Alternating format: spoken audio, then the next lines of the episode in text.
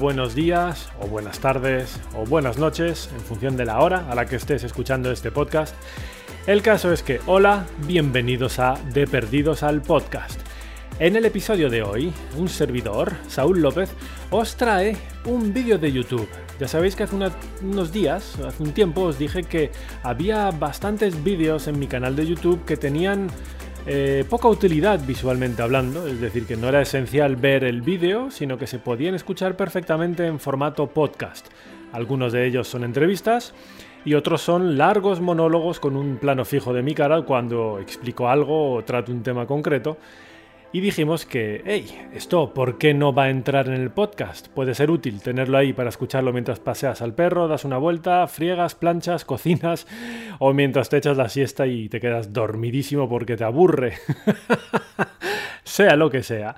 Aquí tenéis uno de esos capítulos traído, producido eh, en colaboración, como bien sabéis, con Wallbox, que es patrocinador de mi canal de YouTube y de este podcast y Wallbox es este fabricante que hace unos cargadores de pared inteligentes y con un diseño espectacular. Y en colaboración también con Funding, que Funding es, como bien sabéis, otro patrocinador de mi canal y ellos son especialistas en inversión colaborativa en energías renovables. Tienen varios proyectos para poder invertir en energías renovables. Así que gracias Wallbox, gracias Funding. Tenéis aquí en la descripción del podcast enlaces a sus páginas web respectivas para más información. Y vamos ya con este audio de uno de mis vídeos del canal de YouTube. Espero que lo disfrutéis, que os parezca interesante y que os guste mucho. Un saludo amigos. Hola, ¿qué tal todo el mundo? ¿Cómo estáis? Ya sabéis lo que nos vienen diciendo últimamente los fabricantes, concesionarios, etcétera, es decir, aquellas partes interesadas en que las ventas de los vehículos diésel continúen y se recuperen, vienen diciéndolo constantemente. Los nuevos diésel, los Euro 6 de Temp, es decir, los que tienen unos límites de emisiones que cumplir mucho más estrictos, los más estrictos que hay en la actualidad. Bien, esos nuevos diésel, esos son la solución a todos los problemas de calidad del aire. Porque esos, estos sí, estos cumplen con toda la normativa. Estos son limpios. Son limpios, no emiten casi nada. De hecho, purifican el aire. Sí, e, esto lo vienen diciendo y se quedan tan anchos. Así que en este vídeo vamos a ver de qué se trata todo esto y cuál es el gran talón de Aquiles, el punto débil de estos nuevos diésel. Mirad, eh, para poner las cosas un poco en contexto, Recordemos que desde el año 2015, cuando estalló el escándalo del Dieselgate en Estados Unidos, y luego se dio cuenta la gente de que en Europa estaba pasando exactamente lo mismo, eh, teníamos un enorme problema de emisiones de óxidos de nitrógeno y partículas con los diésel. Bien. Eh, os recuerdo que desde entonces, con el tema del Dieselgate, nos hemos estado centrando principalmente en el problema de las emisiones de óxidos de nitrógeno, porque eso empeora la calidad del aire. Bueno, empeora, ¿qué empeora? Envenena el aire que respiramos. Eso es tóxico, eso es respirar veneno. Además del problema de los NOx, los óxidos de nitrógeno, estos coches también emiten partículas, partículas finas e ultrafinas. Son, mm, pues, componentes microscópicos eh, que en algunos casos pueden ser incluso más pequeños que un virus y que al respirarlos pasan directamente hasta el torrente sanguíneo y causan cáncer. Esto de que son cancerígenas, las micropartículas que resultan del proceso de combustión y que son expulsadas por el tubo de escape de estos coches diésel, no lo estoy diciendo yo porque sí, lo dice la Organización Mundial de la Salud, ya lo dijo en 2012, estas micropartículas son cancerígenas, aquí hay un severo, gravísimo problema para la salud, tener cuidado con ello. Y de hecho, ese es uno de los motivos por los cuales desde 2013 los vehículos diésel están obligados a incorporar un filtro antipartículas, el famoso DPF. Filtro antipartículas que, vamos a ver en este vídeo, luego pues tiene una serie de problemas. Y el principal problema de todo esto al final es que cuando el fabricante diseña un coche y lo produce, tiene que pasar una serie de tests de homologación. Y todo está diseñado para superar esos tests. Lo que pasa después ya, ah, a mí ya mandó la homologación, ya tengo el sellito, ya tengo el visto bueno, puedo vender los coches. El resto me da igual, lo único que me importa después es hacer dinerito que la gente pase por caja para comprar el coche y para reparar averías y mantenimiento. Y la salud, Me da igual. Beneficio económico antes que la salud pública. Eso es así. Y lo era con el Dieselgate, las emisiones de óxidos de nitrógeno, y lo sigue siendo a día de hoy. Pero te vienen y te cuentan que no, que los nuevos diésel son limpios. Tan limpios como los coches eléctricos, dicen algunos. Purifican el aire. O sea, es, demencial.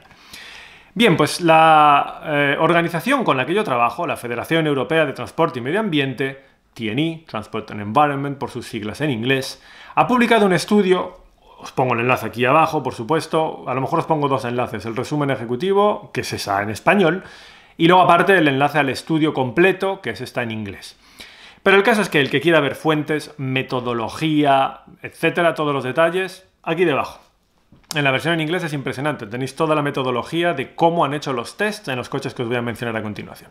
El caso es que la Federación Europea de Transporte y Medio Ambiente ha publicado un estudio que nos viene a demostrar el gravísimo problema de los vehículos diésel nuevos, los Euro 6D Temp, que os recuerdo, estos son los mejores, los más limpios, los Euro 6D Temp. Bueno, aquí hay un problema porque es verdad que son más limpios que los anteriores modelos. Es cierto que emiten menos partículas, menos óxidos de nitrógeno y que esas emisiones están por debajo de los límites requeridos en la normativa Euro 6 de TEMP. Es cierto. Por lo tanto, cuando un tío te viene a decir, los nuevos diésel son más limpios, pues sí, sí, es cierto, son más limpios, o como a mí me gusta más enfocarlo, son menos sucios que los anteriores. Eso es correcto, eso no se puede negar. El problema que tiene es que luego eso lo utilizan para hacerte pensar que ya está, problema resuelto. Y no es verdad. Lo que estamos haciendo es crear un nuevo problema que con el paso de los años, cuando esos vehículos empiecen a ser eh, más viejos, tengan peor mantenimiento, la gente no repare lo que tiene que reparar, van a seguir aumentando el número de emisiones de todo tipo de partículas y contaminantes, y van a ir acumulándose en las ciudades cada vez más vehículos de esas características, y al final tenemos el mismo problema que cuando en 2015 estalló el Dieselgate. Pero claro, eso no te lo quieren decir, ni lo quieren admitir. Ellos quieren seguir vendiendo sus coches y por tanto para vender sus coches se quedan con la cantinela de que eh, son más limpios. Bien, ¿cuál es el problema del cual estamos hablando y cuál es el problema que este estudio de la Federación Europea de Transporte y Medio Ambiente ha detectado? Estos coches van todos equipados con filtros de partícula. Filtros de partículas o DPF, que lo que hacen básicamente es que todos los productos de la combustión del diésel, en cuanto a partículas finas e ultrafinas, los atrapa y ese filtro, a, ver, si es que en la, imagen que os podéis crear en la cabeza es súper sencillo, es como el filtro de un aspirador. Cuando lo colocas nuevo está limpio. Después de llevar no sé cuánto tiempo aspirando, lo sacas y es un asco. Y cuando no es el filtro de un aspirador, es el filtro de habitáculo de tu coche, cualquier filtro. Esto es más o menos lo mismo. Como ese filtro de partículas no pueden andar eh, pidiendo al usuario que lo saque, lo limpie, lo reemplace, etcétera, ¿qué han previsto? Han previsto un sistema que llaman de regeneración, es decir, el filtro se limpia solo. ¿Cómo hace esto el coche? ¿Cómo limpia el filtro solo? Básicamente subiendo la temperatura del filtro de manera brutal para quemar, para incinerar, casi en un proceso de, temperaturas industriales, todos los residuos. ¿Y ¿Cómo se incineran? A 550 grados. la temperatura del filtro sube a 550 grados, eso se lo pule todo y a continuación lo echa por el tubo de escape. Así que básicamente daros cuenta de cómo va el proceso. Se trata de acumular estas partículas cancerígenas durante cientos de kilómetros y cuando ya hay muchas acumuladas, para que no se estropee el filtro, ¿qué se hace? Se queman y se sueltan todas. Y ya está. Pruebas superadas, niveles Euro 6 de temp superados, porque la normativa no prevé medir este tipo de procesos de regeneración del filtro de partículas y lo que emite en ese momento dentro del ciclo de homologación y ya está, resuelto, diésel limpio, purificando aire, señores. es, es demencial. Lo que es demencial es que las autoridades permitan esto. Eh, en fin. El caso es que TNI ha eh, contactado, bueno, ha contratado unos especialistas para que hagan una serie de pruebas han utilizado un Nissan Qashqai, que os recuerdo es el segundo SUV más vendido en Europa, o al menos ese fue en 2018, no sé si ahora el ranking seguirá igual. Y también un Opel Astra, que era, si no recuerdo mal, el cuarto más vendido. O sea, son dos vehículos que representan una muestra significativa de la flota de vehículos nuevos Euro 6 de Temp vendidos. No es que se. No, no, es que digamos, han probado dos coches y ya de ahí sacan conclusiones generales. No es que hemos probado dos coches de los más vendidos, de los que más te encuentras en las carreteras. Precisamente para eso, para que la muestra sea significativa. Y los dos se han comportado exactamente de la siguiente manera. El vehículo circula durante aproximadamente unos 480 kilómetros. En ese momento empieza la regeneración del DPF, del filtro de partículas.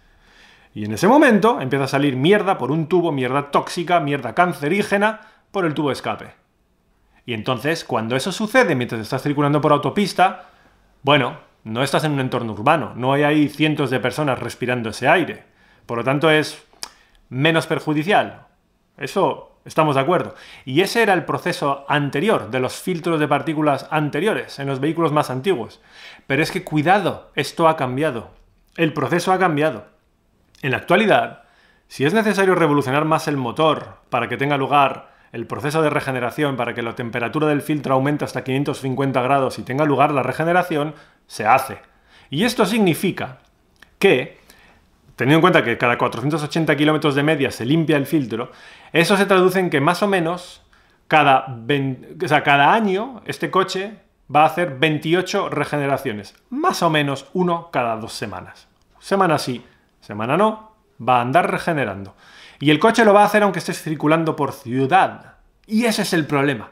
El problema es que tú puedes tener coches muy modernos, muy Euro 6 de temp, muy purificadores de aire, que de repente te sueltan una cantidad tóxica en tus narices en plena ciudad, que no miden los tests, que no están contemplados en la, en la legislación para ponerles límite, y que te están envenenando el aire que respiras y por tanto te van a matar de cáncer.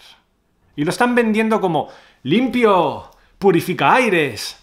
¿Os dais cuenta de la locura y de la perversión de todo esto? Pues eso es lo que viene a decir el estudio que ha publicado la Federación Europea de Transporte y Medio Ambiente denunciando esta situación ante las autoridades de las instituciones de la Unión Europea para que hagan algo y corrijan esto. Así que, ya os digo, no quiero entrar en mil detalles técnicos, tenéis aquí el enlace abajo en el campo de descripción del vídeo, el resumen en español y luego en inglés, todo el detalle con todo el proceso utilizado para, hacer las mediciones, para llegar a las conclusiones, etcétera. Y el que quiera saber más detalles, que lo lea aquí debajo. Pero ahí lo tenemos. Vehículos que ahora mismo regeneran sí o sí donde toque. Si toca en la ciudad bajo tus narices, pues te lo comes. Cáncer para ti y beneficios económicos para el fabricante. Lo de siempre. ¿Qué os parece? Pequeño dato interesante, ¿eh? En Europa, en la actualidad, hay unos 45 millones de vehículos diésel equipados con filtros de partícula. Ahí lo tenéis. Cada 480 kilómetros, en promedio, semana sí, semana no, ¡puf! A envenenarte el aire que respiras.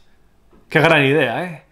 Estos ingenieros en los, fabricantes de automóviles que se empeñan en eh, continuar fabricando diésel han dado con la solución perfecta. La solución perfecta para superar los test de emisiones. Pero aquí al final esto es lo de siempre. Si tiene tubo de escape, no es bueno. Y esto es todo amigos.